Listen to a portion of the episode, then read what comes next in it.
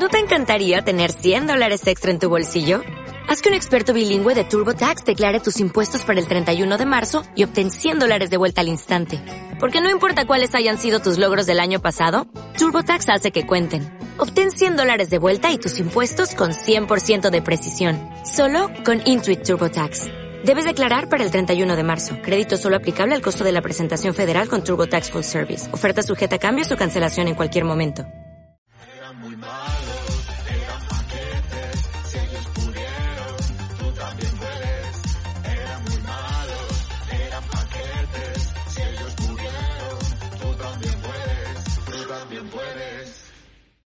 Muy buenas, bienvenidos a Paquetes, muy buenos días, Iñaki Sarrobán.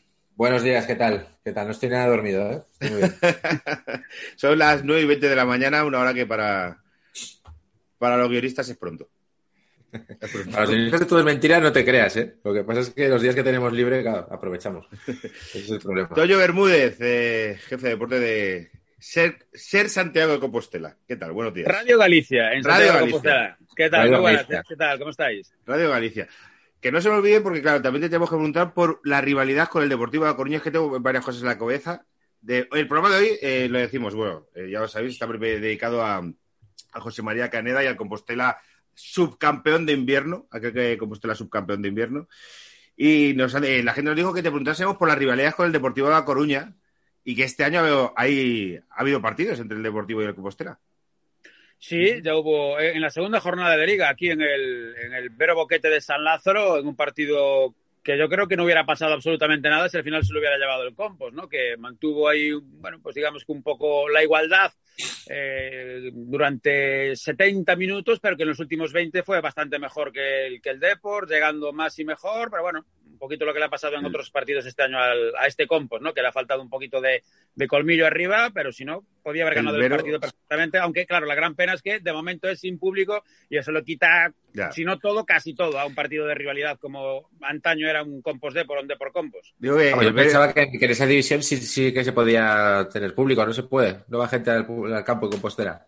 En los últimos dos partidos aquí en el Verboquete sí han podido acceder. Primero, sí, primero han ido 200 espectadores. En el último contra el Pontevedra pudieron ir 1000 y el primero de esta segunda vuelta aquí contra Unionistas podrán acceder de nuevo si es que las restricciones sanitarias no cambian, que estamos en ello eh, porque ah, hoy mismo va a haber nuevas directrices de la Junta al respecto y vamos a ver si contra Unionistas el día 16 pueden acceder de nuevo mil espectadores a, a San Lázaro. Qué, qué raro suena eso del Vero Boquete de San O sea, eh, Ya, que sí. el multiusos de San Lázaro ya no Ah, se ¿por, llama qué, multi- por qué habéis cambiado ese nombre tan maravilloso? Multiusos. el multiusos.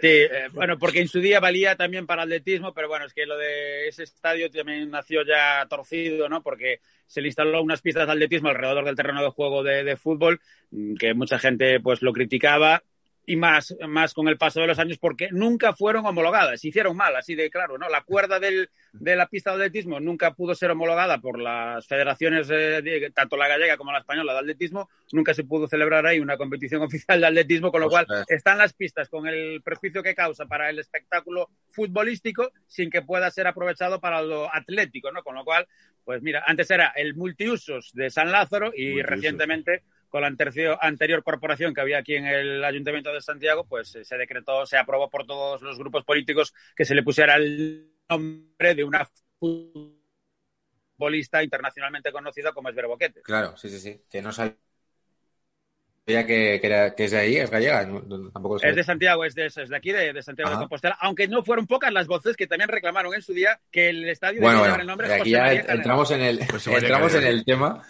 porque el Compostela, siendo un equipo que ha estado pocos años, digamos, en, en primera, pero dejó mucha huella, ¿eh? porque nos han pedido muchísima gente Sí, sí, el, sí, el sí. programa de Caneda para nuestro especial de presidentes. O sea, yo creo que es de A los ver, más digamos que digamos que Caneda aquellas cuatro temporadas en primera las aprovechó a tope ¿eh? para dejar un buen rastro muchos recuerdos y anécdotas desde luego que sí Este señor Caneda, eh, por hacerlo un poco cronológicamente, ¿de dónde sale? ¿Quién, ¿Quién era este señor o a qué se dedicaba? Yo me, imagino que constructor o algo de eso, como casi todos, ¿no? Pero, o sea, me lo estoy inventando. ¿Quién era Caneda? Caneda era un empresario que tenía, junto con sus hermanos, ¿no? Una empresa dedicada a la electricidad del automóvil, ¿no? Ah. Pues, del auto, bueno, de la automoción, digámoslo así, tanto de automóviles como de, bueno, pues eh, vehículos industriales, pues lo típico, las bobinas eléctricas que llevan los camiones, esto y lo otro, bueno, pues tenía una empresa que, era eso, Hermanos Caneda, y bueno, pues era un modesto empresario, no era pues de estos que habían aprovechado en su día el boom del ladrillo ni nada de esto, aunque luego sí en su junta de, directiva pues sí que aparecieron varios empresarios de, la construcción, pero él era un modesto empresario, muy aficionado al fútbol. En sus años eh, mozos, como él decía, se había dedicado también pues al, atletismo, había practicado también esporádicamente pues un poco el, el, boxeo. Le gustaba hacer deporte, digámoslo así, pero bueno, eh, era muy aficionado al, al, fútbol. Allí en su barrio, en Amio, pues había también eh, comenzado sus espíritus como directivo en el, en el club de, de, ese barrio de Compostela.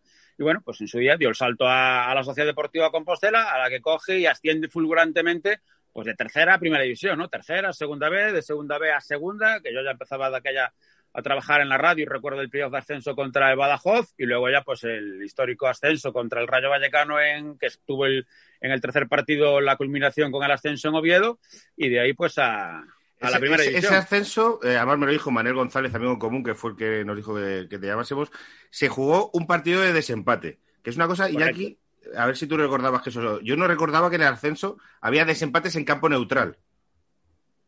Sí, no lo recordaba. Pensaba que iba como con goles fuera, penaltis, o sea, yo creo, recuerdo tantas y A lo mejor esa cosa varió, pero fue como que se jugó un partido en Oviedo. Correcto, primero se jugó en, en, Vallecas, que yo recuerdo una, ya una, un desplazamiento masivo allí al que ahora es el Teresa Rivero. Yo estaba retransmitiendo el partido allí junto con mi señor padre y demás, y en, en la grada de arriba se había colocado la afición del Compos y había momentos eh, que la afición se ponía a saltar y temblaba el graderío. Y yo dije, coño, nos va a caer la, la, cubierta de arriba, nos va a caer encima, porque ya el Teresa Rivero creo que de aquella la construcción como que estaba un poquito ya deteriorada. Y te hablo de hace muchos años. Y luego, pues bueno, pues sí, eh, eh, el tercer partido de desempate se, se, disputó en el Carlos Tartiere y allí el Compos ganó claramente. También todo hay que decirlo, con un penalti que se fumó el amigo Díaz Vega, un penalti que había cometido el Sí, sí, Díaz Vega, ¿no? Que se había quejado mucho eh, Ruiz Mateos por el arbitraje de Díaz Vega, pero bueno, allí en Oviedo el Compos ascendió, yo creo que había sido mejor que el, que el Rayo, que el Rayo tenía por nombres un equipazo, pero el Compos con Fernando Castro Santos en el banquillo y con los Ogen, Fabiano y compañía, pues eh, consiguió aquel histórico ascenso. Fabiano, Fabiano. Díaz Vega perjudicando el equipo de Madrid, ¿eh? Una cosa inédita. sí, sí. pues ¿eh? Fabiano fue el último cromo eh, que me quedó a mí una vez de pequeño. Fabiano. Me acuerdo mucho de, de ese cabrón que no salía nunca.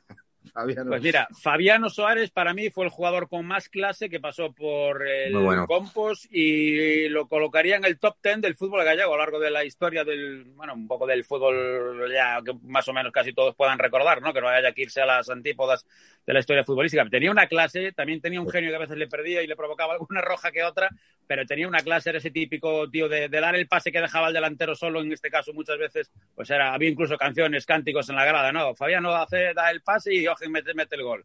Era un clásico, ¿no? El pase de Fabiano para dejar al nigeriano solo ante el portero y que este resolviera, un tío con una calidad increíble. Ese es un bueno. Compostela, eh, subcampeón de invierno, estoy a, a ver si encuentro la alineación. Tenía, joder, eh, buen equipo, es que tiene un buen equipo. Luego a lo mejor se desintegra con el tiempo, pero yo recuerdo Nacho, que era un lateral izquierdo muy bueno, viniera del Celta. Sí. sí, sí, sí, que... Claro, yo lo que, lo que te voy a preguntar, eh, Toño, es si el, ese ascenso fulgurante una actividad Caneda es porque él ingresa mucho dinero y se fichan muchos jugadores, porque la sensación que da tampoco es que el Compos fuera el, el típico equipo que se vuelve de repente rico en segunda y, y, se monta un equipo como para subir, sino que, bueno, tenía buen equipo, pero, pero sin esas excentricidades, ¿no? O sea, que no fue una cosa como que de repente el Deport ganó mucho en plantilla, ¿no? Fichaba jugadores muy buenos, o esto que se ve a veces de que, que un equipo coge de repente en segunda, o el, o el Getafe, y ves que de repente ficha jugadores buenos y sube, ¿no? El Compostela los tenía, pero hubo, cuando llegó Canedegger subió mucho dinero, se vio mucha mejora, o simplemente fue que hacía las cosas bien y estaba el equipo bien formado. Sí, yo creo que hay que, en el capítulo de, los aciertos de Canadá, es que la verdad que tenía ojo, ¿no? No digo que un altísimo porcentaje, pero sí un porcentaje más que aceptable para un club con unos recursos muy modestos y una ciudad pequeña como Santiago, pues sabía fichar. Eh, Nacho venía rebotado del Celta, igual que Fabiano.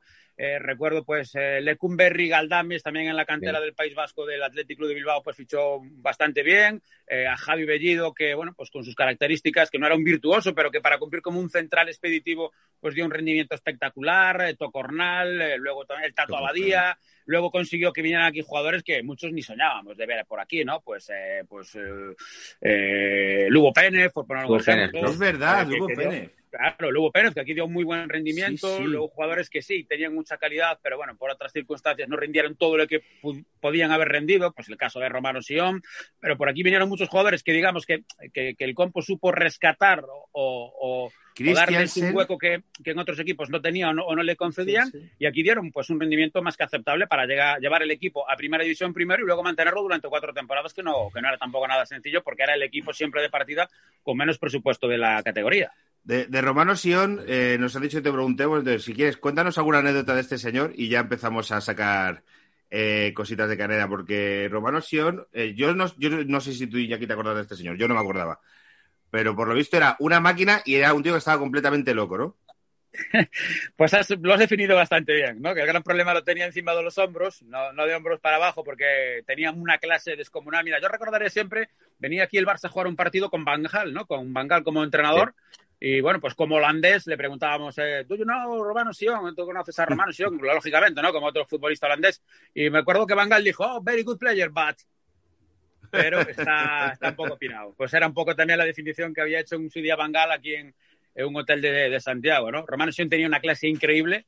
Yo tuve, no sé, ¿no? Tenía fama de ser un poco arisco, borde con, con la prensa y tal, pero bueno, yo no sé por qué, pues mantuve una, una relación bastante cordial, pero bueno, el problema de Romano Sion pues era que incluso pues en su día el propio Canadá le había restringido los ingresos eh, mensuales que percibía de su salario como futbolista porque tenía un problema de adicción con, con el juego y se fundía todo lo que ingresaba. y más, muchas veces, ¿no? Le recuerdo también otro episodio de que un deportivo que él se había comprado aquí en Santiago, pues al final un día se lo llevó a la grúa y pensaba, bueno, lo aparcó mal y esto y lo otro. No, no, se lo llevó por orden judicial por embargo, ¿no? Que, no pagaba.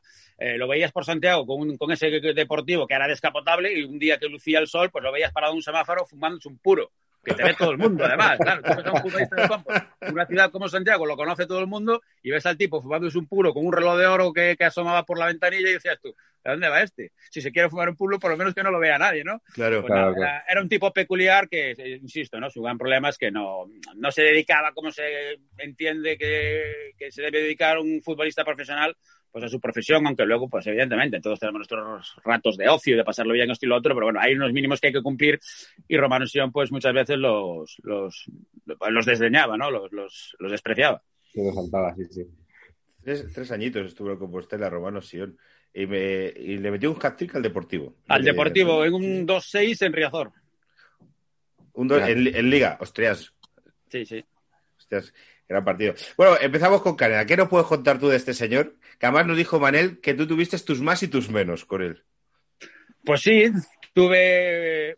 A ver, yo guardo un buen recuerdo, ¿eh? porque Caneda lo que tenía era que tenía, bueno, tenía y seguro que aún tiene un carácter volcánico, ¿no? De mecha corta, de que a la mínima que le lleve esta contraria o algo no le guste o no le parezca bien, pues eh, se enciende. Y pues yo creo que también le costó darse cuenta de dónde estaba cuando el equipo ascendió a primera división, ¿no? Que él estaba acostumbrado pues un poco a, ser como había sido toda la vida, pues un tío muy campechano, muy, muy llano, muy franco, muy directo y a veces no sabía cuidar las formas como a veces hay que cuidarlas pues para, para una exposición mediática que quieras que no la tenía y, mucho, pues como puedes tener cuando eres eh, presidente de un club de primera división. Y bueno, pues dentro de la buena relación que yo creo que mantuvimos y todavía, si me lo encuentro por la calle, pues le saludo e incluso pues hemos compartido algún café, pues sí es cierto que había cosas que, claro, contábamos aquí en Radio Galicia, aquí en la serie, que a él no le gustaban. Yo recuerdo una vez que, por ejemplo, eh, toda aquella también trabajaba para el diario AS y él como presidente del Consejo de Administración del Compos, cuando se convirtió en Sociedad Anónima Deportiva, se puso un sueldo. Aquí dijimos, nos parece muy bien. Si se va a dedicar a tiempo completo a gestionar la Sociedad Deportiva de Compostela y un poquito a aparcar su tarea como empresario, pues está bien que para sus gastos y para tener una retribución, pues que se ponga en sueldo. Y claro, las cuentas salían anualmente en el registro mercantil, tú ibas y pedías las cuentas eh, de la Sociedad Anónima Deportiva de Compostela y ahí salía reflejado por los salarios de futbolistas, de tal, tal, tal, tal, Consejo de Administración, fulanito de tal, la que ella cobraba o había empezado cobrando, quiero recordar que eran 12 millones de pesetas y una temporada eh, al año 12 ah, millones de pesetas y, de un año a otro vimos, no recuerdo si fue en el segundo o en el tercero, vimos que, bueno, pues de 12 había pasado a 14 y algo, se había subido el sueldo. Titular en el AS. Canela se sube el sueldo. claro, yo llego al entrenamiento del Compus, que de aquella cubríamos a diario, con la unidad móvil de Radio Galicia, y bajo del coche y ya veo venir un búfalo hacia mí, Bermúdez, ven para acá, no sé qué, ¿qué es esta mierda? Venía con el as en la mano, ¿qué es esta mierda? No sé qué, tal y cual. Porque claro, el que siempre iba a buscar ese informe mercantil, el registro mercantil, era mi señor padre, que también trabajaba aquí en la radio, que había eh, trabajado en un banco y todos esos temas los dominaba muy bien, ¿no? Entonces me, lo dijo así, tal cual. Por esta mierda te pego una hostia a ti, otra a tu padre y te arranco la cabeza. Entonces le dije, Caneda, le, le hice así con la mano, Caneda, tranquilo. Le señalé, porque desde allí, desde donde entran al Compos, muy cerca está el barrio de Fontillas, allí están los juzgados, ¿no? De aquí de Santiago. Entonces le señalé así simbólicamente, dije, si eso es falso y tienes vas allí, le dices vas allí abajo, te llaman de Haciendas, y nos pones una denuncia a mi padre, a mí, a la radio, a quien te dé la gana. Porque esto no puede ser, porque no sé qué, porque no sé cuánto. Y dije, repito, si es falso, vas allí y me pones una denuncia a mí, a la radio, a quien te dé la gana. Pero a mí no me vengas con la mano levantada ni amenazándome, que me da igual. Así que tranquilito. Bueno, se calmó la cosa, esto y lo otro.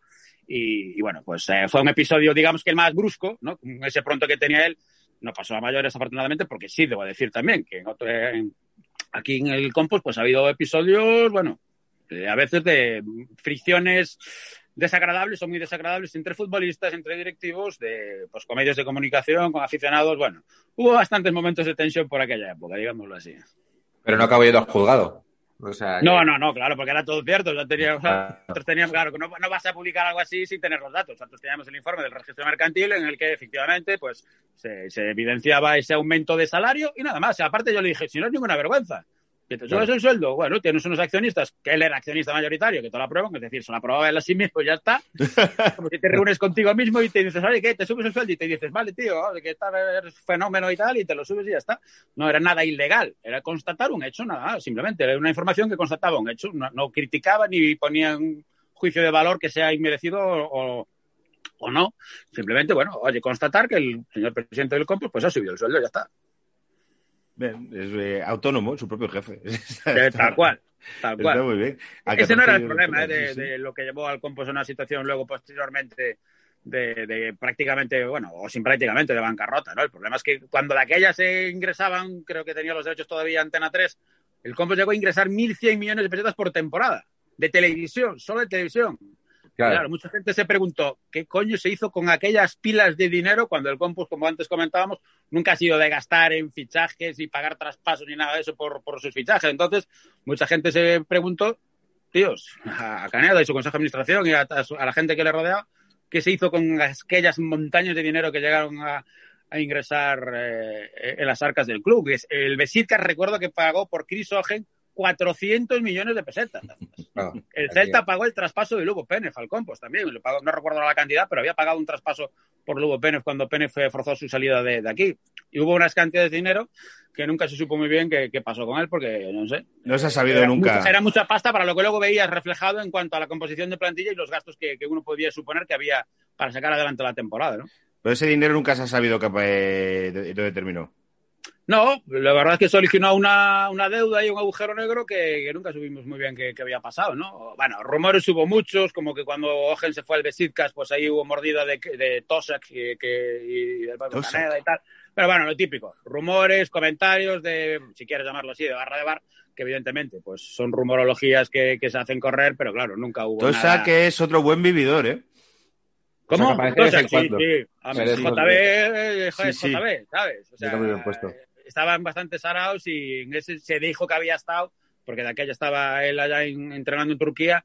Pero bueno, también otro comentario que se hace circular, no sé por parte de quién, y que te lo puedes creer o no, pero claro, nunca hubo pruebas y también todo hay que decirlo, nadie jamás ha llegado a... a- Bueno, en este podcast nos gusta, nos gusta creernos todo. Vale, pero sí, te lo puedes creer o no, pero claro, eh, nunca nadie jamás, eh, también hay que decirlo, ha llevado a Caneda ante un tribunal o le ha puesto una denuncia por ningún tipo de, de maniobra turbia o sospechosa en la gestión de la Sociedad Deportiva Compostela, a pesar, insisto, de que cuando él dejó el club, el club finalmente pues se fue a, se fue a, la bancarrota. Estabas hablando, Toño, de, de Caneda y la violencia, y hay una cosa que, que mucha gente siempre recuerda, estas cosas que la mente... que eh, Jesús Gil la hostia se la dio a Caneda. Y es en plan, no, no, la hostia se la dio a un señor que estaba al lado de Caneda, y mucha gente, ese recuerdo que tienes alterado, a Caneda no le tocaron la carita, fue a Caneda que decía a ver si me equivoco, eres una, una calamidad, le decía a Gil. Calamidad y un montón de mierda. Y un montón de mierda. Es un momento icónico de los años 90. O sea, yo creo que todos los que hemos vivido los 90 eh, lo recordamos. Sí. Pero la, sí. la, la, bronca, ¿por qué fue? La bronca fue porque no sé por qué en algunas entrevistas se había.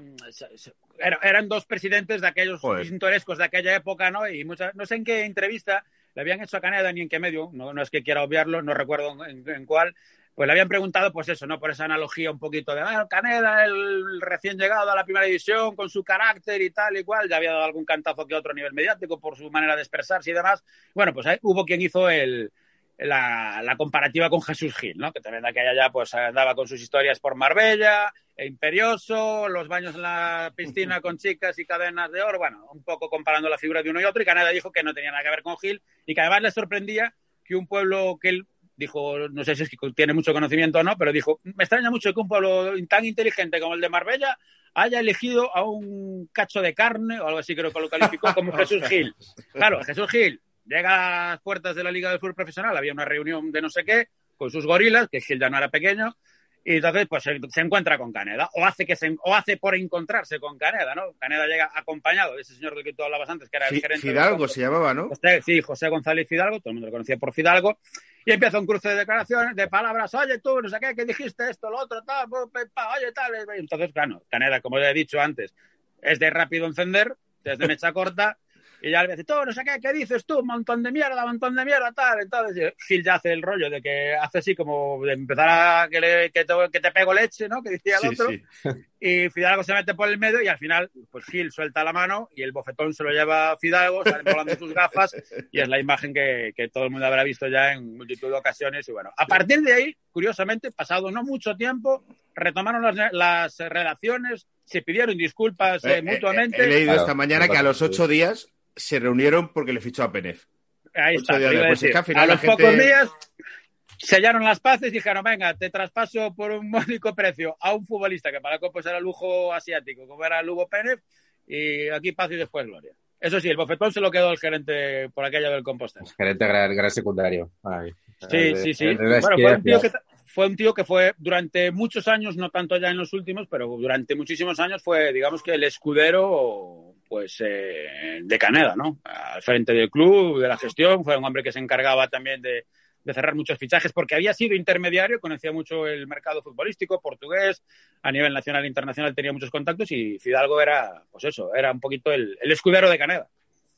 Y ha tenido más episodios de estos porque me estás hablando de que en, en la radio cuando fue ya te levantó la mano, digamos. Con Gil también tuvo, tuvo un episodio. Ha tenido más momentos de estos digamos, de bebencia de explosión un poco agresiva, Caneda? No, bueno, que yo sepa, no. ¿eh? Eh, sí que verbalmente todo el mundo sí sabrá que, bueno, pues era un tío que a la mínima pues eh, decía cualquier cosa que se le pasara por la cabeza sin pensarla demasiado.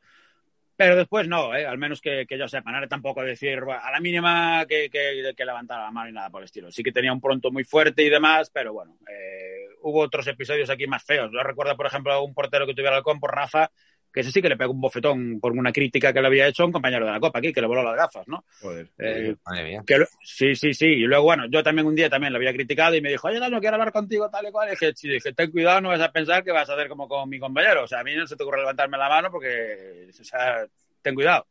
No, no, no, que solo quiero hablar contigo tal y cual. Pero bueno, también hubo comportamientos de futbolistas, yo creo que, aunque uno siempre, la responsabilidad última siempre es la de uno mismo, pero también propiciados un poquito porque en el compost lo de llevar un mínimo de disciplina de, de los futbolistas en todos los sentidos, ¿eh?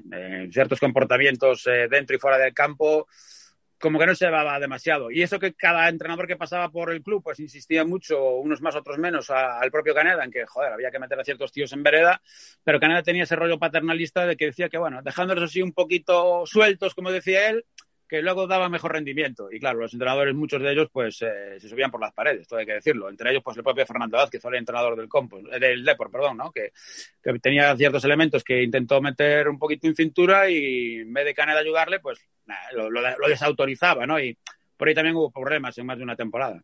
Fíjate. Sí, porque luego, o sea, es verdad que se habla de esta comparativa con Gil, que luego te quiero preguntar por ella y tal, pero a nivel gestión deportiva tuvo dos entrenadores, Fernando Castro y Fernando Vázquez, que son como dos ejemplos, o sea, dos, dos tipos que dejan muy, muy buena imagen. Eh, vamos, que no, era, que no era un presidente que se pusiera nervioso, echara a los entrenadores, presionara y tal. Y, y, la sensación, ahora me sorprende esto que dices, porque no daba sensación de ser una plantilla muy conflictiva, ahora que hablamos de Sion y tal, pero que no daba la sensación de ser una plantilla con mucho juerguista o mucho comportamiento extradeportivo ahí. Pero sí, sí que lo había, por lo que dices. A ver, no, no era un, algo eh, generalizado, digamos, las es que de, de, 22 tipos, pues eh, 17 se salían de fiesta todas las noches, que además aquí en Santiago, pues como ciudad universitaria, para ir de fiesta en tres semanas, pues hay muchas, muchas Damos oportunidades fe. a, a lo largo del año, pues hay, hay muchas oportunidades, pero, pero bueno, siempre hay algún jugador pues que es más eh, golfo que otros, digámoslo así. Aquí, por ejemplo, era muy comentada y no estuvo mucho tiempo, ¿eh? pero cuando vino aquí Pirri Mori, también de la Atlética de Madrid. Oye, Pi- Pirri Moris, un- Pues, uno de los que siempre sale en cosas de estas de fiestero. Sí, pues nada, aquí se, se sabía cómo pedía la medida de los cubatas, ¿no? Llegaba a la barra de los sitios y repito que Santiago y decía, así, lo quiero así y tal. Y bueno, pues, y bueno, o los caretos son los que llegaba por la mañana a entrenar, o sea que no había que tampoco da- preguntar mucho más, ¿no? Pero bueno, que era un- Eh, no, Tengo no era, no era mayoritario tampoco, ¿eh? había las, las típicas, eh, bueno, pues piezas un poquito más descarriadas que cuando el entrenador de, que estaba, en, eh, pues ya fuera primero Fernando Castro Santos o luego el propio Fernando Vázquez y demás, cuando los quería meter un poquito en cintura, pues en vez de obtener el respaldo del club, pues más bien era lo contrario. El Compostela, que fue sub- subcampeón de invierno, era eh, el equipo formado por Falagán, Mauro, Nacho, Villena, Bellido, José Ramón, que era el hermano de Fran, Lecumberri, Fabiano, Pasi, Ogen y Christensen, aquel danés que jugó en la selección española estando en el Barça B. Y también estaban por ahí en aquel equipo en el banquillo Tocornal, Tato Abadía, Paco Llorente, efectivamente. eh, un tal Scotchic, bueno, este fue un partido, Virgilio, Paniagua, eh, Fernando Portero suplente, muchos nombres conocidos. Yo recuerdo a Nacho que este tipo renunció, bueno, renunció. Dijo que no iba a jugar en la selección española Es por, por su galleguismo. Sí, Nacho siempre se ha significado. ¿eh? Yo creo que fue uno de los que luego, con el paso de los años, ha hablado mucho, por ejemplo, de Piqué, ¿no? Eh, a la hora de, Sí. de hablar de política y demás. Nacho en su día dijo que si les llegaran a convocar, porque mucha gente piensa que a Nacho lo convocó a la selección española y renunció a ir. No es verdad. No, es No verdad. entrar- No es verdad. Nacho, que cu- cuando estaba en su mejor momento aquí en el Compo, estaba haciendo una temporada espectacular y luego se había, se había lesionado, estaba en un momento espectacular. Y, y la verdad es que, bueno, pues no sé por qué hubo ese, hubo ese rumor de que podía entrar en una convocatoria de la selección. Y todo el mundo, oye, Nacho, tú que eres, te- se se- él se, se significaba por ser de ideología nacionalista mm, de aquí de, de Galicia, ¿no? De, de ser, pues, no independentista, pero sí nacionalista, pues, Nacionalista. de defender las ideas del bloque nacionalista galego, por ejemplo. Y Nacho siempre dijo, si algún día me llaman, ya diré si voy o no.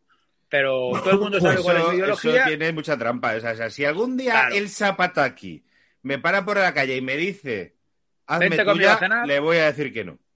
Claro, él, él no dijo, él no se negó y él simplemente dijo que él tenía una ideología, que todo el mundo la conocía y que si llegara el momento, pues ya, ya diría lo que tenía que decir. Todo el mundo interpretó que, vaya, o sea, Nacho le llama la selección española, él como es eh, nacionalista galego, este y lo otro, va a decir que que, que él no se pone la roja ni, ni va a estar allí tieso cantando el himno de España. Bueno, pues Bueno, pues es una circunstancia que nunca se dio y que creó una, bueno, una polémica, si quieres, un poco artificial o artificiosa. Aunque yo también estoy convencido de que si a Nacho lo hubieran convocado, seguramente hubiera dicho que no. Era una selección española, claro. además, la de aquella época en la que Salva Ballesta no hubiera estado cómodo, porque era la selección española de Guardiola y los ocho vascos, con Clemente Ah, de Correcto.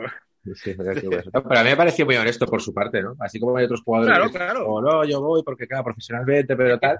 Al Muchas final es como yo tengo esa ideología. Y yo creo que, vamos, no sé si lo hubieran llamado en aquella selección, pues siempre andamos mal de laterales, ¿no? Pero, vamos, por lo que recuerdo, no era tampoco una locura. O sea, no es como si ahora lo dice, yo qué sé, eh, Brandon Thomas. O sea, es como, era posible, ¿no? Estaba como en las quinielas de que, de que podía ir. El me pareció muy honesto que lo dijera de, oye, pues mira, aquí ideológicamente no estoy. Y creo que por eso quizá no le llamaron nunca. ¿eh? Sería Ferrer el lateral de la selección por aquellas. me No, pero Pero estaba- al derecho, Sergi era de izquierdo, estaba ya. No, pues yo creo que Sergi- estaba ya de Sergi Bensue. Es que Sergi, eh, era Sergi el que ya estaba mal con problemas de lesiones y demás, Sí. y por eso de en aquel momento Nacho, que estaba como un tiro, como un cañón, pues había entrado en la terna de posibles sustitutos y, y, bueno, pues de ahí aquella historia, pero bueno, yo creo que muchas veces reclamamos o reclamábamos, que ahora sí que ya afortunadamente la gente se, se posiciona más públicamente, de que si los futbolistas no se mojaban, esto y lo otro, y claro, Claro. Nacho de aquella pues eh, dijo lo que dijo y ya se montó la de Dios y que si este, esto, esto y lo otro, y, yo- y, bueno, pues eh, como acabáis de comentar, fue honesto Y, yo creo que hay que agradecer que, uno puede decir, no, no, mira, yo aquí si no me voy a encontrar cómodo, pues mejor no voy. Y ya está. Hay que respetarlo, aunque puedas compartirlo o no, claro. Mira, de una entrevista a Caneda, las dos primeras respuestas, que es justo lo que dice Toño. Le preguntan por los medios de comunicación. Eh, dice, eh, aún lo estoy pagando. Hubo uno del Ayuntamiento de Santiago, que, al que, aparte de hijo de puta, le llamé atracador. Nunca te demandaron, te demandaron. No tienen cojones. Respuestas de no tienen cojones. Eh, en esa misma entrevista dice, que es por lo que te quería preguntar, que él eh, dice que era el titular, es una entrevista en contexto. Enseñé a muchos presidentes a transportar el dinero B desde Suiza. Era, Sí, sí, sí, sí, dime, dime. No, si es que es real o esto es una canta de boca. No la recuerdo, porque Caneda, aunque según te tuviera el día podía hablarte más o menos, a él la verdad es que lo de dar entrevistas y, decir lo primero que se le ocurría, pues él, luego en privado muchas veces te reconocía que se inventaba cosas, que no reconocía. Decía, no, no, ya digo eso para ver, para ver cómo salta la gente y cómo reacciona esto y lo otro. No, no creo que a nadie Caneda le hubiera enseñado a traer pasta de Suiza o a moverla, porque bueno, ya había demasiado avispado y aquí en Galicia por otras circunstancias que muchos podrán comprender fácilmente, lo de mover dinero de procedencia dudosa, pues no, no era nada nuevo, ¿no? Que no estoy diciendo que Canadá lo hiciera ni muchísimo menos, ojo, pero, pero que bueno, que, que, no, no creo yo que Canadá enseñara a nadie a mover tal, porque ya todo el mundo sabía cómo pagar en B, cómo firmar un contrato por 5 y luego pagar 10 y todas esas historias estaban ya más inventadas. enseñar Canadá cosas a Mendoza, a, a Núñez y a Gil.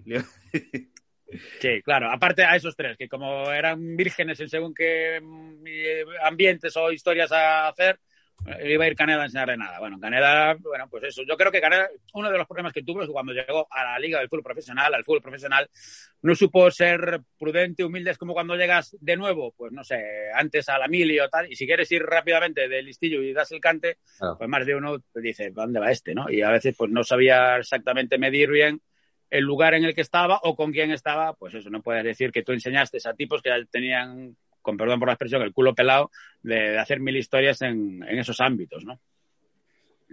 No, sí, sí, yo lo que, vamos, lo que me estoy dando cuenta de repasando es que lo veo un poco lo que dices, ¿no? Que, cacarea mucho, pero que luego ves que, que, con todo lo que además, porque pidió toda aquella época de los derechos de televisión, de que todos los equipos empezaron a tener ingresos, todos los equipos tenían algún pufo, todos los equipos eh, ficharon y mordidas y tal, y con todo el compost, pues tampoco, tampoco tenía tanto de, tanto de eso, ¿no? Pero la imagen que daba, que daba Caneda era como de, sí, como de una especie de Gil, ¿no?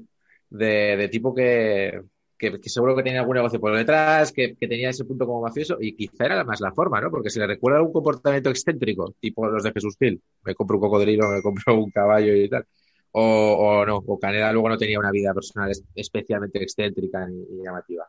No, no, no, ¿qué va? A Canadá le veías por Santiago, o sea, no andaba en un cochazo ahí de no sé cuántos miles de euros, ni digamos, ni andaba con trajes de, firma italiana o con roles de oro. No, no era un tío que, que fuera ostentoso, ¿no? En plan Gil, como, como hemos comentado un poco, porque es el ejemplo fácil además de aquella época, ¿no? Claro, Para nada, pero él, él, yo creo que él, eh, una de las eh, cuestiones que, que, no supo controlar fue el tema de, su exposición mediática, sobre todo por lo que decía o cómo lo decía. Él aquí también entabló muchas batallas a nivel político, que lo único que hicieron fue cerrarle puertas a la hora de recabar apoyos, pues tanto a nivel del Ayuntamiento de Santiago como de la propia Junta de Galicia, porque él significándose siempre como un simpatizante y votante del Partido Popular, pues no, no dudó en cargar contra figuras importantes en la Junta de Galicia de, ese partido, que hoy sigue mandando en la Junta, y a nivel del Ayuntamiento de Santiago mantuvo guerras abiertas, claras y muy crudas eh, pues con, con, el alcalde de aquella, que era el que ahora mismo ha vuelto hace unos años, como era el socialista, José Sánchez Bugallo, sus concejales de deportes, él, todo el que no estuviera o comulgara con su causa, habría una guerra mediática tremenda, ¿no? Y bueno, pues luego también tuvo problemas con ciertos medios de comunicación aquí en Santiago, en concreto con el diario mm, aquí de la capital de Galicia con el Correo Gallego, que también decía que se iba de la mano por cosas no muy claras de, con el Ayuntamiento de Santiago. Bueno, él tenía muchos frentes abiertos y al final, por un lado o por el otro, también por ahí le, le fueron pasando factura por todo lo que con mucha frecuencia declaraba públicamente contra, contra estas instituciones y contra cierta gente que en según qué ámbitos, claro, claro que tenía poder y podía mm, no hacer daño a Caneda, que al final eh, al que se hacía daño era a la Sociedad Deportiva Compostela. Claro. Hay, hay una cosa, también he leído entrevistas de, Caneda, que, que él defiende las primas a terceros y habla concretamente de un partido del Depor. No sé si sabes tú algo más de este, de este tema De un Depor Albacete, que gana el Depor, parece ser de 2-8. 2-8, es verdad. Sí, sí, el Compo se jugaba aquí a permanencia. Con Molina de portero del Albacete. Con Molina de portero del Albacete, sí, sí. Claro. Y después de aquel partido, curiosamente, en el que el Depor, con aquella victoria, ayuda a que el Compos en su primer año en primera consiga la salvación, ¿no? que, tenía que ganar allí el Depor, pues mira tú por dónde acaba fichando aquí José Ramón, el hermano de Frank, que estaba en, el, en aquel Depor. Curiosamente. Claro, cosa, y, de los años 90. Eh, eso es, pues sí, sí, pues claro, ahí, eh, bueno, aquí se supo que, claro, no lo puedes probar, pero se supo que hubo un maletín que fue a Coruña, bueno, fehacientemente. Y bueno, Caneda siempre defendió, como bien apuntabais, que, oye, incentivar a alguien porque haga todavía mejor su trabajo, por decirlo así, pues que, no debería estar el, el, tema no solo es eso, es el movimiento de dinero negro, que no tributa, todo este tipo de cosas. Y que eso siempre lo, podía, lo podrían hacer los, los más grandes que los más humildes. No es lo mismo que pueda, lo que pueda pagar para que un equipo gane un Compostela de aquella pues que un Barça o tal si le hiciera falta para acabar un puesto más arriba más abajo por lo que le pudiera interesar. Ahí, también habría un desequilibrio, uno más en, el fútbol profesional, ¿no? De lo que se podría mover por detrás, al margen de que eso fuera un dinero negro, opaco, como le queramos llamar. Bolsas de basura en gasolineras, eso es lo que a mí me, han contado que, que, se dan. Que luego lo cogen eh, generalmente los capitanes y los capitanes en el vestuario y reparten en plan, tú has jugado hasta yo cinco partidos y eres canterano, toma 20.000 duros, tú tal, ese es más o menos como, que yo creo que eso ya no se hace, ya no se hará. Ahora será otra cosa. Eh, de Caneda habría que hablar de un poco, Antonio se tiene que ir dentro de 5 o 10 minutos, del descenso a los infiernos y, y que ha sido un poco de, él. O sea, el Compostela, cuatro años en primera, el segundo de año su campeón de invierno. Un equipo con jugadores, pues, algunos internacionales y tal, o sea, joder. Ahí había como base para hacer algo. Además, una, época en la que el fútbol gallego, pues el Deportivo venía de hacerlo bien y poco después ganaría la liga. Eh, el Celta de Vigo eh, está en primera división también. ¿Qué pasó? Pues que se cayó el castillo de naipes, así de claro, ¿no? Eh, como decíamos, a nivel de plantilla, a nivel deportivo, pues había equipos humildes todos los años, plantillas humildes, pues eso, aprovechando los que salían rebotados de otros equipos, pero jugadores que todavía podían ser aprovechables para un compos que pelease por la permanencia. Pero bueno, entre que esa última temporada, pues, eh, pues a nivel humano, a nivel futbolístico, no se acertó con los fichajes y demás, hubo lesiones de gente importante, esto y lo otro. Bueno, lo que te puede pasar cuando estás ahí un poco en el, en el filo de la navaja o, caminando sobre el alambre, pues que un año te caes a segunda división hubo desbandada. El primero, pues, por ejemplo, evidentemente, el Compo no podía permitirse a jugadores del salario de PNF y compañía, bueno, pues hubo desbandada, no se acertó tampoco con, con los refuerzos, con los fichajes eh, para, para, aquella primera temporada en segunda y el equipo cae de primera a segunda, de segunda a segunda B y ahí ya el descalabro es total y absoluto, ya no solo a nivel deportivo, sino también a nivel institucional, asfixiado por las deudas, el club, la sociedad anónima entra en causa de disolución, Caneda al final de manera forzada pues se tiene que sacar del medio Hay una junta gestora que, que asume un ex directivo como era Juan Silva, que había estado con Canela, para intentar aguantar al club, eh, bueno, pues ahí un poquito en una categoría desde la que, bueno, pues poco a poco se pudiera intentar reflotar la institución hacia arriba, pero bueno, como bien dice, se cae a las catacumbas, se cae a tercera división, el año pasado por fin consigue retornar a la segunda B y ahora, bueno, pues está ahí un poquito en ese lento proceso de volver a, vamos a ver cuándo. Llega a desaparecer y refundarse, ¿no? Correcto, sí, sí, llega a desaparecer. Con eso. Sí, aquí hubo un club que se fundó, bueno, que se llama Campus Estelae, ¿no? que es un poco la traducción de Compostela, bueno, pues se volvieron a comprar los derechos de esa marca, ¿no? De la Sociedad Deportiva Compostela, esos, derechos, ese nombre, esa marca, la vuelve a comprar el actual presidente del Compost, que es Antonio Quinteiro, un empresario de aquí de, Santiago de Galicia. Y bueno, pues ahí están, en ese lento proceso de no cometer locuras y sobre todo cuadrar los presupuestos temporada tras temporada para poco a poco, vamos a ver cuándo, pues retornar, quién sabe, si al fútbol profesional. De momento están en segunda vez, este año lo están haciendo bien, pero sobre todo sin cometer ningún tipo de locura y con los pies bien puestos en, la tierra para, para, bueno, ir prendiendo otra vez un poquito la, llama de lo que fue aquel gran compost. Porque este señor eh, Caneda, o sea, ¿qué fue de él? O sea, ¿en qué momento se desvincula el Compostela? Cuando, supongo que será ahí, en 2004, cuando desaparece el club. No, bueno, un poco después, ¿no? También un poco forzado por eso, por la situación institucional del, del club, que, estaba asfixiado por las deudas. Entonces él es cuando también se, se saca del medio, da paso a, esa, digamos que junta gestora o de transición un poquito que, como te decía antes, pues asume Juan Silva eh, al frente de, la directiva.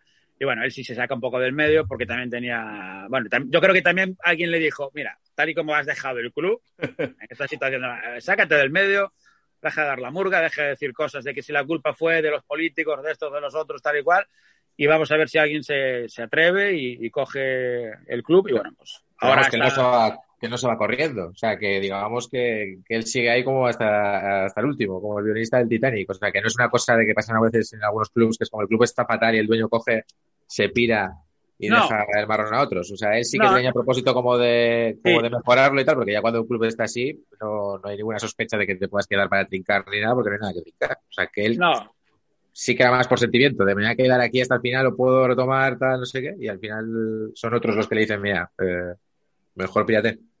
Sí, yo creo que fue un poco todo, ¿no? Todo el mundo le, decía, pues a nivel político, empresarial, institucional, le decían, joder, Caneda, lo mejor que le puedes hacer, el mejor favor que ahora mismo le puedes hacer a Compostela es sacarte del medio, que otra gente intente reflotar esto, porque incluso mucha gente asociaba la marca Compostela con la imagen de Caneda, la imagen que había ido dejando a lo largo del tiempo Caneda, y también era un comentario que había bastante generalizado, ¿no? Es que al Compos no le ayudamos mientras esté ahí Caneda, por poner un ejemplo. A nivel político se decía eso, no, no, con, con Caneda no queremos saber nada, y claro, no es con Caneda, era con la Sociedad Deportiva Compostela, pero eran dos eh, entes que iban de la mano.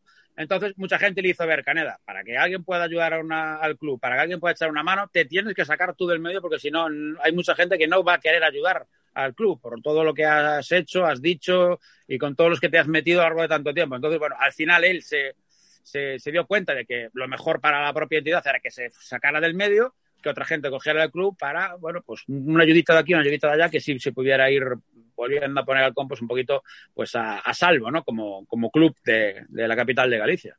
Claro, pero entiendo que es, una vez más, por la imagen que tenía Caneda, por, por esa vehemencia, por esas voces y tal. No es que, digamos, que hay algo concreto, eh, alguna irregularidad concreta económica o alguna cosa que es simplemente de la imagen que. Sí, sí, era un poco por eso, ¿no? Porque a nivel de Junta de Galicia, de Concello, lo típico. Si las instituciones públicas en un sitio como Santiago, como Galicia, no están un poco por la labor de echarte una mano, sobre todo en una situación como la que atravesaba el compost de aquella, pues estás jodido, con perdón, ¿no? Eh, entonces, si ves que por ahí tienes las puertas cerradas, que esas propias instituciones, todos lo sabemos, cierran otras puertas, ¿no? Si, tú vas a llamar a una puerta de un empresario X, pero que tiene relación, pues sabemos que hay llamadas de teléfono y dicen, no, no, no, a ese mejor no le tal, no le eches una mano tal, porque está este que tal. En fin, que es una cadena que siempre se acaba moviendo de aquí para allá. Entonces, al final, le hicieron ver que lo mejor era, Caneda, sácate del medio, porque si no, al compo no le va a ayudar nadie. Y bueno, pues aunque costó un, un cierto tiempo, pues Caneda se echó a un lado, desapareció de la escena pública, aunque de vez en cuando todavía da por ahí alguna entrevista y opina de esto y de lo otro, pero bueno, ya no tiene nada que ver con el Compostela, está felizmente, supongo que jubilado, va a su bar de allí, de su barrio de siempre, como él siempre dice, a jugar la partida de cartas con sus amiguetes y está retirado un poquito de todo lo que tiene que ver con el fútbol y con el Compost. De hecho, no va al estadio a ver los partidos. Estoy viendo un titular guapísimo de una entrevista de las últimas que han hecho. Lopera me llamó al deano y le dije que le daría un guantazo. Bueno, pues sí, es una más. Era de sacar la mano a pasear con mucha facilidad. Bueno, era, más de amenazar, ¿no? Por lo que vemos. o sea, que era como de. Sí, pero... reviento la cabeza, pero luego, Sí, pero también era. Él mismo lo reconocía, ¿no? Que tenía ese pronto y que era un poquito de bravuconería y tal, pero bueno, que, que a mí no me consta, sacando aquel episodio de Gil, que al final, como hemos dicho ya, el bofetón se lo llevó el bueno de, de Fidalgo, no me consta ningún episodio de violencia con nadie, ¿no? Aunque sí ha tenido, pues eh, se ha encarado con algunos grupos de aficionados, bueno, de peñas un poquito radicales que había también de aquella aquí en, el Compos y tal, bueno, pues sí que se ha encarado, no era un tío que se achantara, ¿no? Que se echara para atrás o que se arrugase, eso es verdad, pero que tampoco era de los que iba soltando mandobles eh, por ahí a las primeras de cambio. Sí que tenía ese pronto, pues el típico pronto de bravucón, ay, ¿qué tal? ¿Qué igual? Pero que tampoco es que fuera dejando dentaduras por ahí. Yo siempre imaginé a Ariel Contable como el Baz Spencer y el Terence Hill de Compostela. Sí, sí pero, bueno, al final esos bofetones que daba Baz Spencer, Caneda no los daba. Caneda no los daba. Sí, estoy viendo otra entrevista. Otra entrevista a Caneda en la que le hacen el típico test este en corto. Dicen, Carolina Vescansa, Dolores de Cospedal. Dolores de Cospedal. Obama o Trump. Trump. Messi o Cristiano Ronaldo. Como Gigoló, mejor Ronaldo.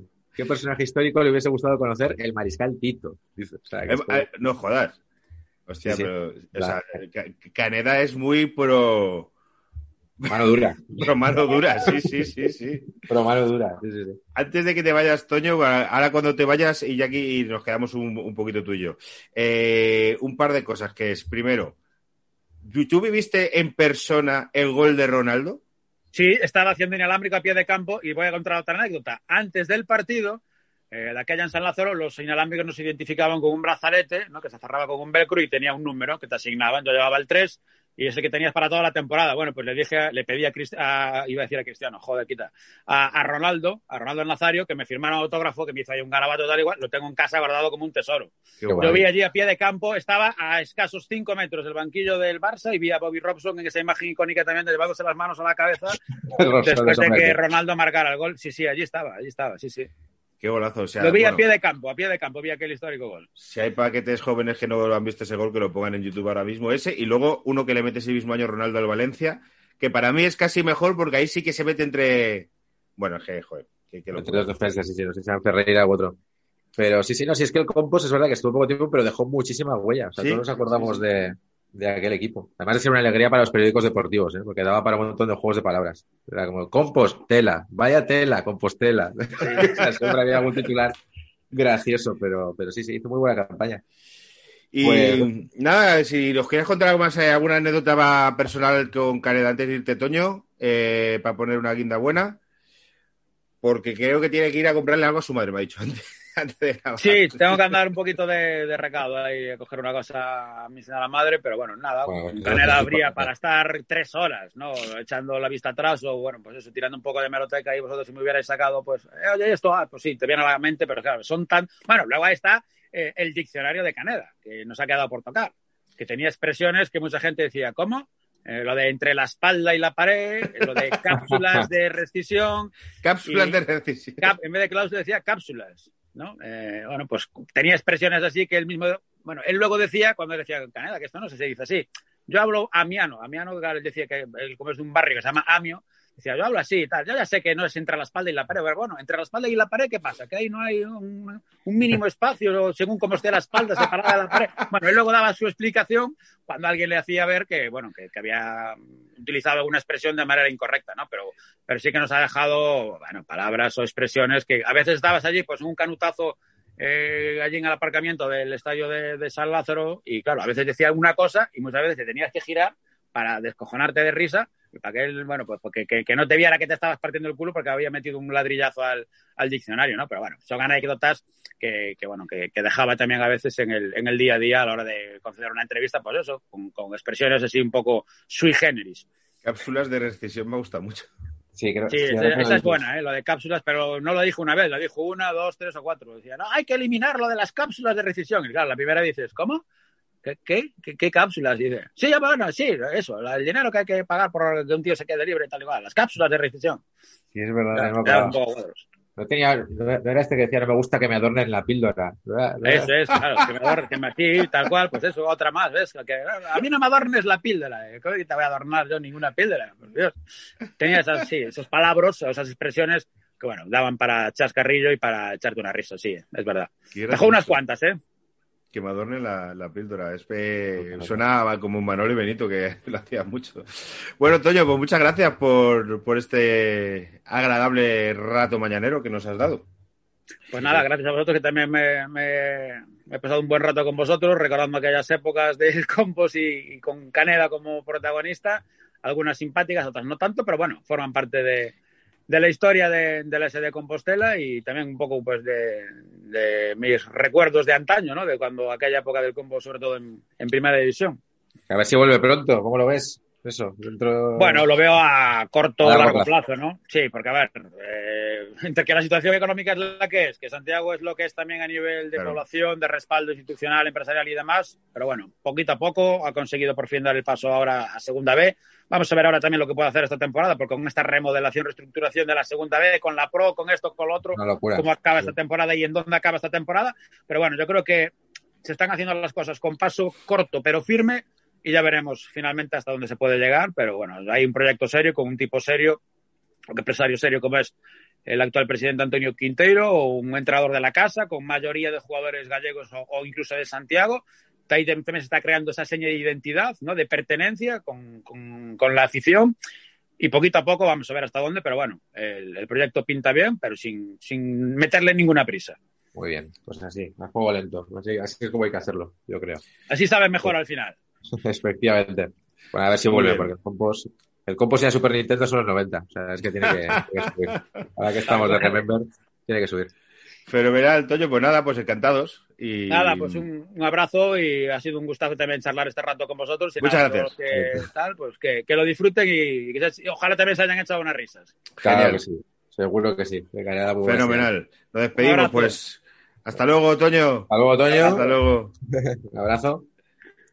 Y nada, tú y yo nos quedamos aquí, Iñaki. Y hacemos la, turra posterior. La turra posterior. Que eh, justo eh, la gente os explicamos. Eh, ayer íbamos a grabar, no pudimos, hemos tenido que grabar esta mañana el programa que sale hoy mismo y Toño, este señor, pues tiene un trabajo y una vida. Y, una madre. claro. Y una madre que tenía que comprarle algo. Pero bueno, aún así tenía que le hemos rascado, le hemos rascado tiempo. Porque... Siempre, siempre rascamos. Al final empiezas a preguntar a la gente, se pone, se pone a recordar y eso a la gente le gusta mucho. Este es el típico de la penúltima. A ver, cosas que quiero comentar, Iñaki, que quería comentar al principio, tengo unas cuantas. Yo tengo eh, también alguna cosa que comentar, ¿eh? El tema que nos han pedido muchos, que es el tema Royston Drente en el Real pues Murcia. Es una maravilla. Eh, hay un programa que vamos a hacer con un amigo periodista, Alejandro López Llánez, que es eh, que trabajó conmigo y que ahora creo que colabora escribiendo de baloncesto en un diario tan emblemático como el español y tan prestigioso como el español. Buenas fiestas, ¿eh? buenas fiestas. Es buen sitio para fichar porque hacen buenas fiestas y que a tomar por culo ni pandemia ni nada. O sea, es como, nada, abrimos el casino y a, comer y beber. bueno, tenía, tenía preparado un programa de eh, jóvenes, así, a ver, que lo leo exactamente cómo es el, el jóvenes promesas fallidas y vamos a aprovechar a hacerlo a final de mes y así también analizamos un poco el mercado de invierno que parece que no va a haber movimiento, pero bueno, las cuatro cosas callan. No va a haber, pero bueno, está bien, está bien. Las cuatro cositas callan. Luego, que hemos creado, y digo hemos creado porque lo hemos hecho entre casi todos los paquetes, una lista de Spotify. Maravillosa. Yo, no tenía, nada que ver, y, pero bueno, estuve contemplando cómo ibais añadiendo temas y tal. 403 canciones relacionadas con el fútbol y la lista se llama Canciones futboleras para paquetes. Si alguien quiere, hay como casi 200 suscriptores. Si queréis escuchar canciones sobre fútbol o si queréis sugerirnosla, pues las podéis poner. Eh, sugerir las que no estén, porque mucha gente te ponía a lo mejor eh, It's Coming Home de Three Lions, es en plan, es, la primera que hemos metido. Eh, eh, hacer el favor de entrar a mirar antes. Pero es que, ya, pero es que si no, no sería ya Twitter. si te pones a comprobarlo antes de responder, pues ya no tiene No he metido himnos menos. no quería meter himnos menos. No, pero entiendo. Himnos extranjeros que molen, como el del Inter, que por lo visto que es uno que ha grabado nuevo. El himno del Cádiz, que es una chirigota. Y el himno de la décima, pues porque me gusta a mí mucho. Ya, claro, no está jodido, pero bueno, sí, asumimos eso. Pero bueno, ya es vale. El himno de la décima. Pero, madre mía, el himno de la décima. Es que, es que no se puede ser más pretencioso que el himno de la décima. En esta cosa de Spotify, que te salen las canciones que más escuchaste, fue la canción que más escuché yo hace dos años, el himno de la décima. que me gusta mucho. No, sí, es que, ya, o sea, eh, o, sea, eh, o sea, entiendo que, joder, os recuerda la décima y tal, pero es que es todo como súper pomposo. pretencioso. La letra escribió Javois. Eh, el Barça necesita un himno nuevo, tío. Una, que no, el Madrid el himno del Barça está muy guay, tío. Está, guay, está muy guay, eso es verdad. Y vete a saber. Es que yo lo pensé, pero es lo típico de que en cada región lo hace como un artista emblemático. Manel, una cosa así, muy Yo soy súper fan, ¿eh? De mis grupos favoritos, de hecho, creo que son catalanes. Manel, La Casa Azul, Sidoní y tal. Pero es que, claro, hay toda una vertiente eh, rumba catalana de la fe, no sé qué. Muchachito, un infierno. Claro, me da un poco de miedo que vaya por ahí la cosa. O que le haga la Rosalía, ¿sabes? Rosalía. que se haga Rosalía, eh, un himno del Barça, y no sé cómo quedaría esto. Pero bueno, todo esto, a ver qué, a ver qué presidente sale y. De presidentes, eh, vamos a hacer, no sé si nos da tiempo en enero o si no ya en febrero, uno de eh, Sito Miñanco y el Cambados. Sito Miñanco y el Cambados, y, tenemos, y seguimos teniendo pendiente Peterman. Peterman, y, sí. y seguimos buscando, eh, pero no nos olvidamos de Valencia y de Paco Roch. Sí, sí, sí, sí, sí. Haremos uno cada vez. Sito Miñanco y el Cambados con Felipe Luis, que fue un tío con el que yo trabajé hace muchos años y tenía perdida la pista y he visto que ha escrito un libro sobre sobre si me estoy gastando una pasta en libros de gente que invitamos con la tontería. Ya, esto Ah, y, está- y- y Enrique Ballester también lo tenemos cerrado. Enrique Ballester también. Y unos Sí, sí, cuantos nos, más. nos está saliendo a pagar. ¿eh? Hay directo el lunes que viene. El lunes que viene, el lunes 11 a las... Que viene previsiblemente a las 9. No, 8, 8, 8. Pues si no, no me... mezclamos con el programa de los porros de Caco. Vale. 8. Ah, vale, efectivamente. A las ocho. seis Que- que grabamos. digo, es que tenemos antes nosotros algo, pero ya sí, lo tengo Sí, aquí, apuntado todo. A las Tenemos grabación que no está confirmada, así que no voy a decir cuál es el programa, pero creo que a la gente le va a gustar mucho. Un poco de friquismo ahí, esa pista que damos. friquismo consolero, eh, por así decirlo. Bueno, ordenadero. Ordenadero en la época en la que solía haber en nuestra infancia friquismo de ese tipo. Eso. Eso, porque por estas épocas es cuando, cuando acudíamos a sitios a. Bueno, eso. Bueno, eso, ya os lo, ya os lo habéis olido. Y, y nada, ¿alguna noticia que quieras, que quieras Me, comentar? me compré en el Black Friday y me ha llegado esta semana una silla de youtuber. Tengo una silla de youtuber, Iñaki. Ostras, no me había fijado. Sí, sí, tío, la estoy estrenando ahora. Mi silla de total, youtuber. Eh, un mes y medio, eh, con la tontería me ha tardado en llegar, pero me, si- me siento. No sé. ¿Te sientes ahí como con ganas de abrir los sobres del FIFA Sí. o tal? El, Oye, pues te falta instalarte el LOL, ¿eh? Que por cierto, he de decir que lo probé anteayer. ¿Y es divertido? Pero bueno, es que yo no probé el LOL, probé la versión de iPad. Tengo un colega, eh, Urbo, que seguramente está escuchando esto, que me dijo, te lo tienes que bajar, tal, está muy guay, no sé qué, no sé cuántos. Y, y me lo bajé en el iPad y eh, estoy en ese punto, señor mayor, que no entiende mucho, ¿eh? Ya. O sea, dema- demasiado, demasiada movida. Pero bueno, me han dicho que me van a hacer un tutorial y tal y me lo, y me lo van a explicar. Pero me veo un poco fuera, ¿eh? Yo me veo, o sea, eh, mientras juego a eso, miro con añoranza mi Super Nintendo, para que te hagas una idea. O sea, Yo pensaba que me- iban a regalar en Reyes, tío, una, un emulador de Super Nintendo. Y me regaló una zapatilla de andar por casa y una cartera. y está. Había, y había ido dejando pistas de- de- en los últimos meses. Pero, bueno, a ver, bueno, ya, es que ya, es que somos gente mayor ya, tío, ya, ¿qué, qué vas a contar? Eh, pero, pero tú, tú que querías un emulador de Super Nintendo. Hay unos para- emuladores que van a la tele directamente por USB y tienen dentro, pues a lo mejor 100 juegos de Super Nintendo. Ah, es vale. como la Super Nintendo en dices. Sí, sí, sí. Como si fuera Super Nintendo Mini. Claro. Claro, claro, claro. Y- pero los hay hasta de marcas charcuteras. En el. En, ¿Cómo se llama este? En, en el Natura, que es de la tienda esta Ah. de mantas y botellas de agua. Tienen hasta pues, consolas charcuterillas que tú conectas por el USB. Supongo que las habrá hasta por Bluetooth y tienes, pues a lo mejor, pues el Super Punk, el Snow Bros, no sé qué tal. Pero no, unas zapatillas. unas zapatillas de andar por casa con pelo. Ahora, parecen calentitas, ¿eh? Lo son, lo son. Y, y una cartera. Porque tengo, voy a cumplir 37 años es lo que se supone que le gusta a la gente de 37 años, no los videojuegos. Los regalos, sí, además que te lo dicen, ¿no? Y así, regalo útil. ¿no? Que te Sí, como sí, sí. Esa fue la- Yo hago regalo útil. Y así es como que parece que, se ha convertido en algo que necesitas utilidad. Ya para, si no vas a disfrutar las ¿Que el Spider-Man de Miles Morales no es útil o qué? Claro, claro. Es como va. Si tú ya no tienes el gen de disfrutar las cosas. Claro. Cogen cosas, cogen cosas útiles y, y a disfrutar. Sí, sí, sí. Eh, te entiendo perfectamente. Pues, pues sí, sí, no, la Super Nintendo lo, lo hay. Pero si tienes una Smart TV, incluso te puedes bajar ahí una aplicación para, Tengo para la de jugar. ¿eh? una Vale. Super Nintendo de. O sea, una, una, una de Samsung, una Smart TV de Samsung. Pues Pero si para jugar con el mando a distancia. Sí, no, te le puedes conectar un mando. Te, tendrías que comprar un mando en Amazon venden el mando de la NES o de la Super para que lo conectes. Si no tiene. Pero es verdad que, claro, ya entramos en el mundo, hay que configurar cosas. Tengo, tengo la Play 4, porque la Play 5 no se puede comprar porque está. Tío, comprar una Play 5 es una misión muy complicada. Es loquísimo, es loquísimo. Todo lo que ha ocurrido ahí es, es loquísimo. Eh, Sabes que, bueno, que hay gente insultando a Game constantemente en Twitter y tal. Y claro, que, que gran parte de la movida es que no hay PlayStation y que, que hay gente que tiene bots para el momento en el que sale una PlayStation a la venta, que sea más rápido que cualquiera y ya la compren. Claro. No sé si, no sé si conocías que había este negocio. No, no sabía. ¿Y luego la revenden o qué? Claro, porque en Guadalajara la puedes encontrar por 700, 800 euros, incluso, Claro. incluso más. 800 Pero, o sea, echa, echa esta trampa, o sea, echa la ley, echa la trampa, pues echa esta trampa, echa una trampa mayor. Porque eh, me, me contaron que, que también, que ahora, ya que hay gente que es como me estoy quedando sin play porque hay un hijo de puta que tiene un bot que cada vez que sale la pantalla de compra en el corte inglés la compra directamente, eh, en un segundo porque Ah. tiene todos los datos. Estoy viendo. Dado que está hecho eso, hay gente que ha abierto páginas réplicas de la, de la tienda de Game o de la tienda de Amazon o de lo que sea, que lo que te vende, y te lo pone claramente, es una foto de la PlayStation 5 por 500 pavos.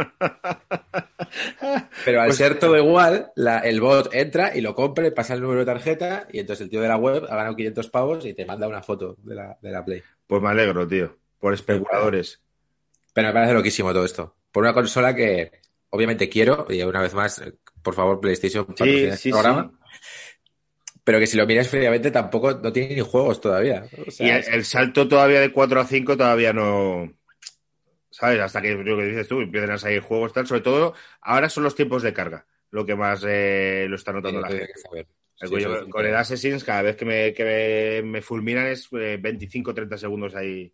Bueno, da tiempo para mirar el móvil, por lo menos, tío. es, lo, bueno. Sí, es que luego además escuché un podcast de un tío que empezó hablando así como plan de, joder, qué guay, porque es que nada más ponerlo, tío, ya es como sale el título y pum, ya estás jugando, ¿no? Es la hostia. Y durante su discurso eh, lo fue viendo como algo negativo por lo que dices, porque es como, ya es que yo antes aprovechaba para mirar los WhatsApps cuando me mataba, claro, ahora no puedo. O sea, me encanta esta facilidad para convertir todo en un problema ¿no? que, te- que tenemos, ¿no? Los que, los- sobre todo los que nos gusta esto de la tecnología y lo último. Joder, ¿no? pero ya podía Sony patro- eh, patrocinarnos y tal. A mí, yo he de Nosotros decir vamos, que... es que si Sony nos patrocina, es que le vamos a dar un trato maravilloso. O sea, Sí, vamos sí. a estar aquí hablando siempre de novedades, contando lo mejor que tienen y tal. Y, bueno, Sí, o si no Sony, alguien. Yo he de decir que voy a mejorar. eh, me queda en esta casa. ¿cuánto me, ¿Cuánto me queda para irme a, a Móstoles a vivir? Siete semanas. Y, y ya no grabaré en este cuartucho. Me voy a hacer un cuarto un poquito mejor para, para grabar. ojo, eh, con la silla de gamer te vas a hacer un fondo. Sí, sí, sí. y voy a comprar unos LEDs rojos. eh, yo voy- me, me voy fijando en lo que hacen.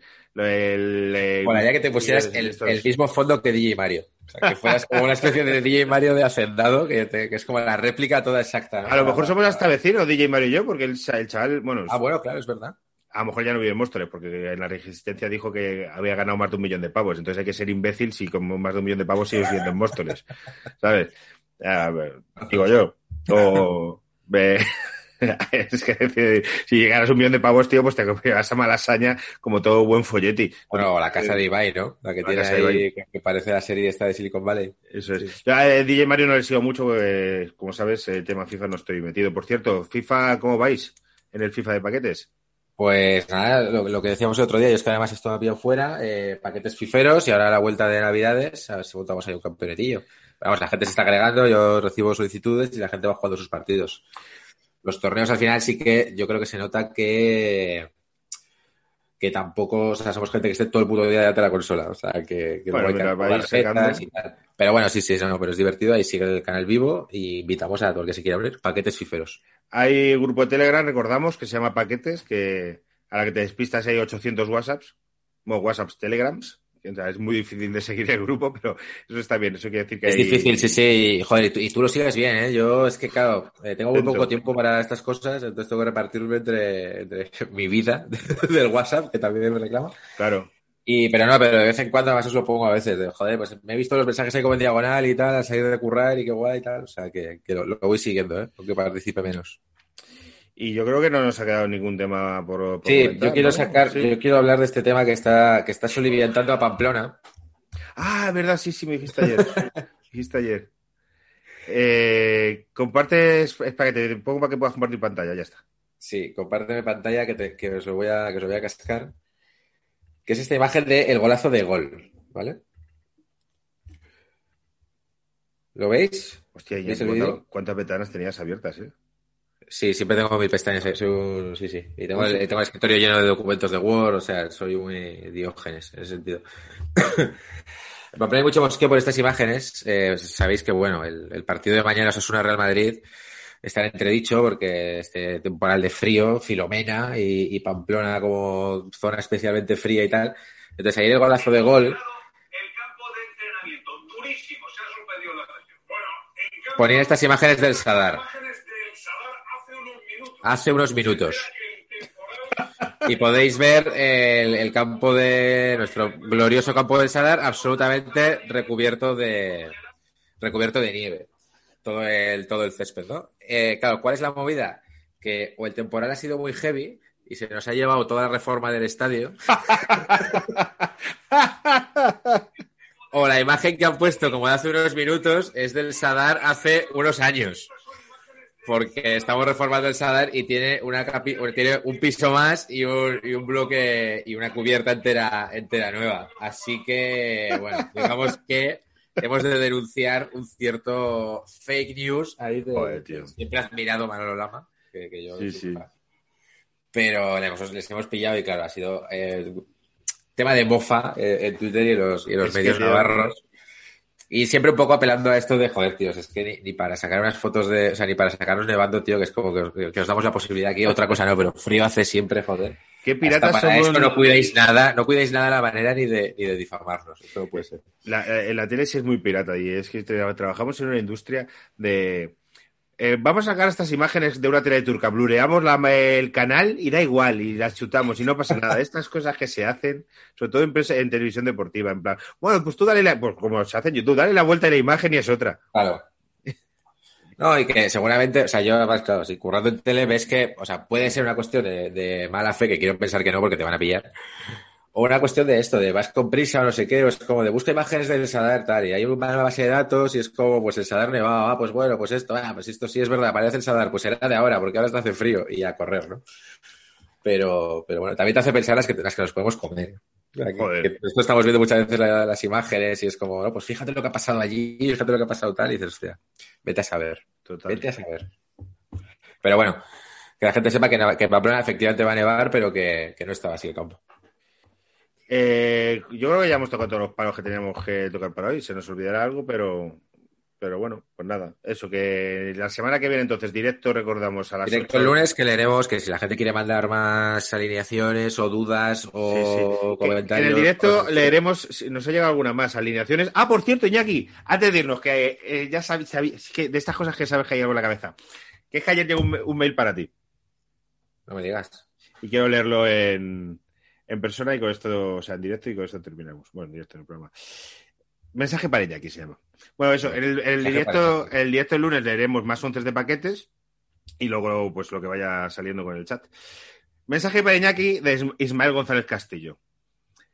Que es Claro, aquel. lo, iba, lo- lo iba a abrir, pero nada, lo- me lo es tú Sí, sí, deja, deja que te lo lea. Es aquel que me decía a mí eh, lo de que era un fucker, que tenía foto de fucker. Así que haciendo chanzas sobre si le tiro fichas a Álvaro, ¿no? Celoso. Tranquilo, que para ti también hay. Joder. Lo, que pasa, Iñaki, es que tu perfil es más de cineasta cuarentón y canallesco, pero en plan bien. A pesar de lo que digan algunos periodistas llamándote pijo de Pamplona. De Pamplona sí, pijo no, canallita siempre. Pero eso es lo que pasa cuando eres guionista, supongo. Se te pone cara de malasañero picarón, aunque no lo seas, gajes del oficio o no. Malasañero picarón. Lasañero picarón. Podría A mí, bien. si me vienes tirándote el rollo sobre una película independiente que hiciste en tus años de estudiante que basaste en no sé qué rollo sobre la primavera de Praga, uff, no soy homo, pero vete tú a saber. Empiezo a pensar que es el seudónimo de que nos conoce demasiado, porque me ha retratado demasiado, demasiado bien. Muy bien, Ismael, muchas gracias por subirnos eso. Muchas, muchas gracias y vamos, ¿qué, qué decir? Que sí, sí, sí. O sea, eh, totalmente. La fachada sí, eh, es esta de cuarentón, ¿cómo era? Cuarentón cineasta picarón. Malasañero, malasañero picarón. Malasañero, pues sí, sí, sí. Pues eh, he, he sido, he sido malasañero. Pues, pues muchas Pero gracias. no, eres cuarentón, te queda todavía un... Me queda un año Un para. Te queda- te queda un año. Este es mi último, mi último año. de, de la treintena. Yo cumplo 37 dentro de exactamente 7 días, 37 años. Esto es, eh, eh, es un podcast de gente mayor. Eh, nos sigue alguna gente de 20, lo sabemos porque no lo ponéis, pero esto es otra cosa. Bueno, Jackie, eh, terminamos. Esto va a- es de los pocos días que grabamos el mismo día que sale, o sea que guay. ca- calentito, calentito. sobre todo eso, que de Drente, es que de Drente nos han llegado a lo mejor 10 o 12 tweets, que para nosotros es muchísimo.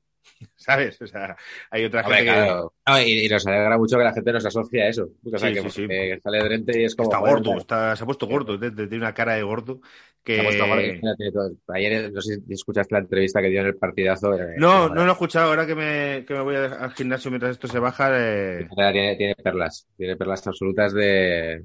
Sobre todo por esto, porque él dice, le dicen, pero ¿con quién, con- de qué compañeros guardas mejor recuerdo? Y es que, claro, Guti, Snyder y Robinho. es como, tío, si es que tú llegas a un sitio, pues eso, pues es como. Claro, no Claro. tira para un lado. Yo tiro para la primavera esta de Praga y este hombre, pues claro, ya enseguida vio el percal y dijo, yo, yo me hago Estos, colega de estos. estos, voy a, estos. voy a- me voy a hacer colega de Iván que te por culo. A Snyder que le llamaban en el vestuario Whisky Snyder. Sí, sí, no, debía ser pieza a pieza el hombre. Sí, sí, sí. Sí, sí, sí. Ah, bueno, Este no era el que se iba, no, ese era Ozil, creo. Que se echó una novia de Milán y se iba a Milán como cada dos días. El pavo eh, avión privado y de juerga y tal. Pues no lo sé, a lo mejor era Ozil, puede Vale, ser.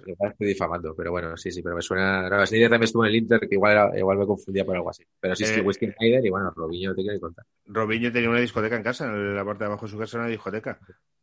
Robinho el de las 40 camisillas, que pidió 40 camisillas, que es preservativos, Pues- eh, como llaman los... ¿Qué, qué, qué palabra más bonita para, para el preservativo? Bueno, Jackie, tío. Pero- Bueno, pues nada, en- un rato estamos ahí en, en el aire y el lunes es directo, que la gente nos mande lo que, lo que quiera y Eso si es. os quiere, si os quiere mandar poemas como el que me ha mandado, ¿cómo se llama? El- Ismael. el- Ismael, pues to- encantados. Ismael... eh, no, espera, tenemos, tenemos un mail de trabajo, por cierto, que, eh, común, que tenemos que Sí, ver. es verdad, acaba de llegar. Ismael González abriéndolo para eso y lo he visto. Porque que sepa. Iñaki y yo trabajamos también en cosas juntos que no tienen que ver con paquetes. Así que si hay empresas que nos quieren patrocinar y meter dinero de una vez en, en este podcast, que lo hagan porque eh, somos unos grandes. Y que- esta, esta cosa, que se den prisa, ¿eh? Que hay muchos Que se den esperando. prisa y hay muchos esperando. Que la, arguria- la oruga profesionaria tiene que volver. Ojo, la Porque- Si pasamos. Ah, bueno, y te- deberíamos pensar. Bueno, es porque dentro de tres semanas hacemos un año de podcast. A lo mejor hacer algo o no. Bueno, si ya vamos a hacer el directo. Que... tenemos en directo. Sí, bueno, podemos hacer algo. Hostia, O, un año ya, ¿eh? o volver a invitar a Darío MH y Alberto Casado, que fueron los primeros, quizá. Ah, pues está muy bien. Joder. Hacer algo así. Alberto, Alberto hablé yo hace poco con él y me dijo que sí que venía y a- con Darío. Ah, por cierto, y tenemos también a Miguel, sí que tenemos, eh, Sí, no, tenemos varios, sí, sí. a Miguel Quintana para hacer el programa de porteros. Eh, que ayer estuvimos eh, ordenando los paquetes de, de los próximos, y se me olvidó decirte, ¿verdad? Vamos, que la gente sepa que, eh, que en enero y febrero tenemos candela buena. Tenemos muchos, sí, sí, eso es. Que Bueno, que Jackie. ordenar. Y nada, hace un año ya, ¿eh? Paquetes, fíjate. Un año. O sea, sí, fue, sí, sí, sí. fue salir esto y joderse todo. Pero yo creo que si no hubiera sido la, la pandemia, este programa no hubiera sido tan, tan guay, porque gracias a la pandemia empezamos a hacer el trabajo con Zoom y gracias a Zoom hemos podido traer gente tan guay al programa. Al garaje ese en el que grabamos los primeros programas no hubiera ido ni Peter. Ya, nos habría costado más. Y pero hubiera bueno. se hubiera terminado convirtiendo en otra cosa. Así que es. Así que bueno, pues la verdad es que pues, pues nos ha venido bien la pandemia, sí, ¿para sí. qué nos vamos a engañar? Sí, sí, sí, sí. A mí no, no se me ha muerto nadie. Mi, ab- mi abuelo estuvo a punto de palmarla, pero al final se, no se murió. O sea que estuvo, yo tuve, tuve a mi abuelo bien jodido. Bueno, Claro, sí que tengo más. Bueno, pues nada, de- dejamos ya la Ahora. postura. A ver ahora cómo hacen lo de el, el podcast empieza en tal minuto. Ahora habrá que cambiar a, el podcast acaba. el podcast acaba en, en el minuto. No, pero hay, que hay gente que a la turra le gusta, de hecho. Lo que pasa es que yo intento que, tío, eh, escuchar a todo el mundo y que nosotros hacemos más o menos caso a todo lo que nos decís. Pero es que nos mandan mensajes contradictorios, porque hay gente que es. eh, no, me encantan los programas con vosotros dos solos, otros. Los programas con vosotros dos solos son flojos, otros. La turra, Bueno. que sea sección todo el programa, otros. Oye, pasar de esto y tal. Entonces no se puede contentar a todos. Eh, diría que cada vez sois más, pero no, cada vez no sois más, porque estamos como en un número más o menos estanco, pero los que estáis, eh, poneros de acuerdo. poneros de acuerdo. Bueno, ¿de acuerdo? que- Si no, nada, ponemos este, este plato combinado, que es como El- que a veces tiramos solos, a veces traemos. Roberto Gómez ha sido el único capaz de poner de acuerdo a todos los paquetes. O sea ¿eh? que, mucho, mucho se critica a Roberto Gómez, pero ha provocado una unanimidad que, ojo. porque ni Isaac Foto, Isaac Foto hubo división de opiniones. Roberto Gómez ha sido el único capaz de poneros a todos de acuerdo. Efectivamente. Efectivamente. Roberto es Gómez y, y- y David, yo soy Renaldillos, Y eh, en otro sentido, a favor. Eso O sea es. que podemos decir que Roberto Gómez y Renaldillos tienen algo. Bueno, y luego hay uno que no, que, que no sé si, no sé, que siempre pone en Twitter, es que no me acuerdo el nombre. Muy bien, pero me gusta más con Renaldiños. Cuando ven Renaldiños, qué guay eh, que ha venido. Cuando no vi a Renaldiños, muy bien, pero eh, sugiero que venga más Renaldiños en plan. Tío, pues, que David eh, se haga un podcast y le escuchas a él, pero es que si hubiese solo David, pues Claro, es que, pero, Claro. Es que en el momento que David se haga un podcast, pues va a haber ahí la, Claro, vamos, tal va a aparecer esto del Borussia Dortmund, ya verás. Va a haber una espantada de gente que vas a. Pero bueno, no os vayáis, ¿eh? como Renaldillos haga un podcast, hay sitio para todos. Lo que hay sitios para todos. Y si no, no haremos competencia desleal, no juntaremos directos y nada. David, que seguro que nos está escuchando, si se hace un podcast, hará uno de cuatro horas. Se pondrá él ahí a darle, y Entonces, Será el primer podcast de cuatro horas que mole. O sea, será como, por primera vez estará guay. Yo de- de- dejé de escuchar los de, los de tres horas, escucho hasta dos horas porque al final los escuchas a cachos. La escóbula de la brújula, ya hasta casi no, últimamente no lo escucho. Eh, porque los de dos horas se me hacen largos. Bueno, Jackie, Bueno, disfruta de- del fin de semana en Pamplona. Muy bien. No sé si podrás volver. No lo sé. Pero espérate, es que no tenga que volver en el bus del Madrid. Si no me... Hostias, es verdad que, que- Igual hay hueco, si no viene Zidane, que dice que no puede venir. es verdad que está con el tema de Pues, cuarentena. Si no les importa, me meto yo ahí. Mis padres iban a venir del pueblo y no van a venir. Eh, hace, hoy me ha mandado mi padre una foto, menos 11 en, en, Sana- en Sanabria. Menos 11 muy ricos. Joder. Bueno, nada, ánimo a todos y, y cuidado en estas cosas que se dicen, cuidado en las carreteras, pero es que yo ahora como conduzco y soy un señor mayor, digo, hostia, cuidadito con eso. Cuidado en las carreteras, porque a lo mejor algunos nos están escuchando de viaje. Pues, pues puede ser, porque además, puede que no sea alguien que nos escuche atascado completamente eh, y cagándose en mitad de la montaña o algo así.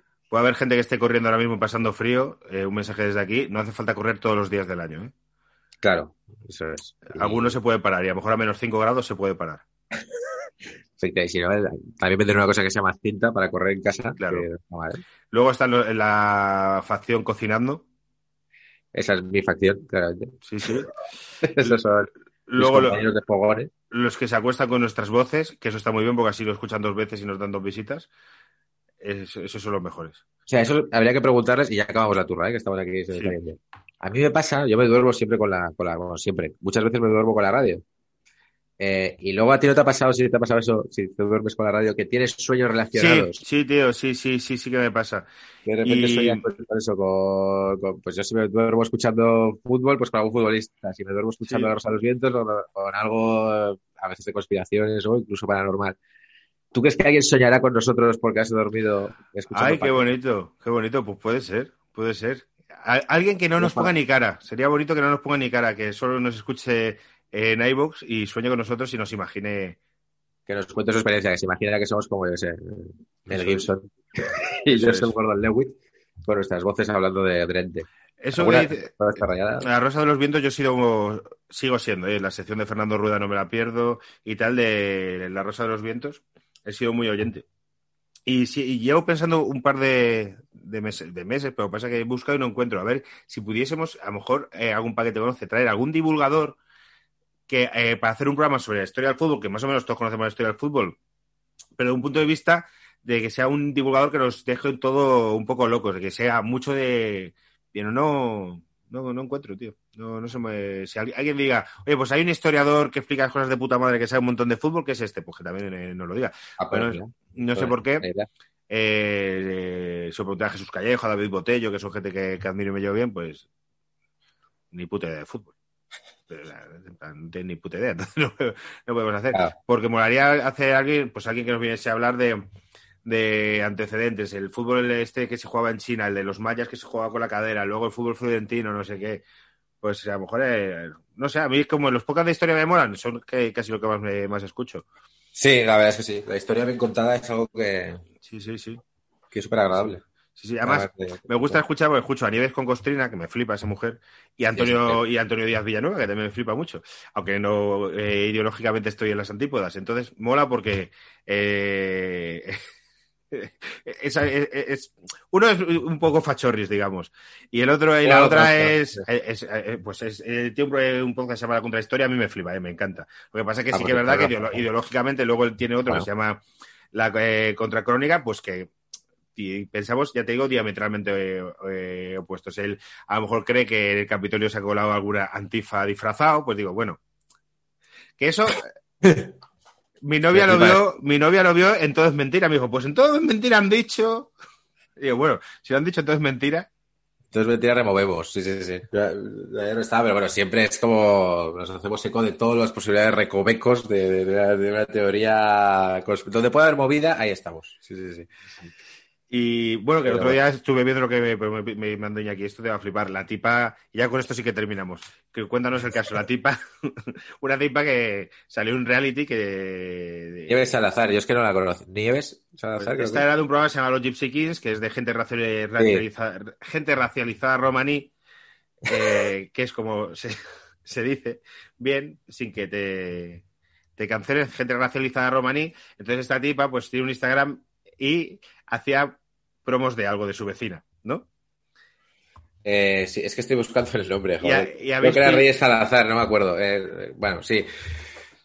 Sí, sí, sí. No, esto, la cosa es que, o sea, lo que tuvo una movida con eh, Frigenti, que es el periodista este de Sálvame y tal, porque parece que ella promociona productos en su Instagram, en plan, "Oye, pues me he comprado esta plancha para el pelo, o tengo esta máquina de fotos, lo que sea y tal, y resulta que eh, tenía muchos, muchos comentarios negativos y la gente se quejaba porque muchas veces esos productos los- la gente los pagaba y no llegaban, eso decían. O dos, eh, esos productos eran de AliExpress. O sea, que, decir, que, de repente se una captura como de puta, eh, ese proyector me, me lo vendiste por 35 pavos y míralo y ponía un link a AliExpress por 2,50. O tres decían que era que ella, pues por ejemplo, había una que la acusaba de eso, ¿no? Aquí, aquí siempre presuntamente, ¿eh? de que ella enseñaba un smartwatch, ella llevaba uno que, que, la, que la que ponía el comentario decía claramente eso era un Apple Watch, era de puta madre, y luego el que te llegaba, pues digamos que no era el mismo, era. Decía, este es el que anunció y salía como un Apple Watch y este es el que me ha llegado, y era como un plastiquete como muy, como muy chusco y tal, ¿no? Entonces la acusaron de eso eh, se juntaba el concepto este, el origen étnico, pero parece ser que hay mucha Instagramer que, que hace eso, que es básicamente promocionar una cosa que se llama, que yo me puse el otro día con eh, Drop Sell o algo así, creo que es, que eso parece ser que lo hacen muchas empresas por internet, que es como te compro algo en AliExpress y luego te lo vendo a ti, utilizo la cara de un famoso, un Instagramer o lo que sea para que lo, para que lo promocione. Joder. Y bueno, o sea, hay, un- hay un punto eh, estafa, si claramente te mandan lo que no han promocionado, o si directamente no te lo mandan, pero luego, joder, que, que hay mucha peña, yo no, sab- vamos, yo no, no me imaginaba esto, que te vende las cosas de AliExpress por 40 pavos. Que claro, no sé hasta qué punto eso es ilegal. Eh, Mm. Pues eso en realidad lo puedes hacer. Claro. Si te Pero- lo facturan y hay una factura y tal, entiendo que no es ilegal. Pero Qué claro, cutre, Qué cutre. con toda esta red de, pues eso, Instagrams que promocionan y tal, o bueno, en fin. Y sí, sí, nada, es un tema que, que da, que da, pues para eso, pues para mucha gresca encima de los El pues, origen étnico no vamos a decir cuál es, solo vamos a decir que la mujer se apellida Salazar. Y ya que cada uno que saque sus propias y que conclusiones. sale, y que sale los Gypsy Kings. Que sabe Ya, si- sí, si- Pero, no, pero, en serio, claro, o sea, como que había mucha vía de comedia ahí y tal, Joder. pero, pero que parece ser, de hecho, lo Mucha había de comedia, pero también había muchas minas por todos los lados que saltar. ¿eh? Sí, pero, pero que además que, que en este caso, que parece ser que es algo, por, por lo que descubrimos ahí, hablamos y tal, que, que es algo más de la raza de Instagramer, parece ser, o sea, que es como que en ese mundo que hay mucha peña que, es como, da- debe ser, dame tanta pasta, yo tengo tantos seguidores, yo te promociono esto, algunos sabrán lo que hay y otros directamente es como yo te promociono esto, me piro, trinco, y luego la peña compra como de buena fe ahí y le están, y están timando. Yo cada vez uso menos Instagram, tío. Cada vez me gusta menos. Sí, Instagram realmente es para estar soltero. Eso es para, para lo que va Instagram. Que ahí pues estaba todo el puto día dándole al, al Instagram. Eso es. Iñaki, Bueno, ya Hablamos- tal y como hablamos hemos dicho hace 20 minutos, hay que acabar esta eso es. Eh, paquetes, muchas gracias. Lunes directo, que es lo importante, a las 8 de la tarde. Lo recordaremos en el grupo de Telegram.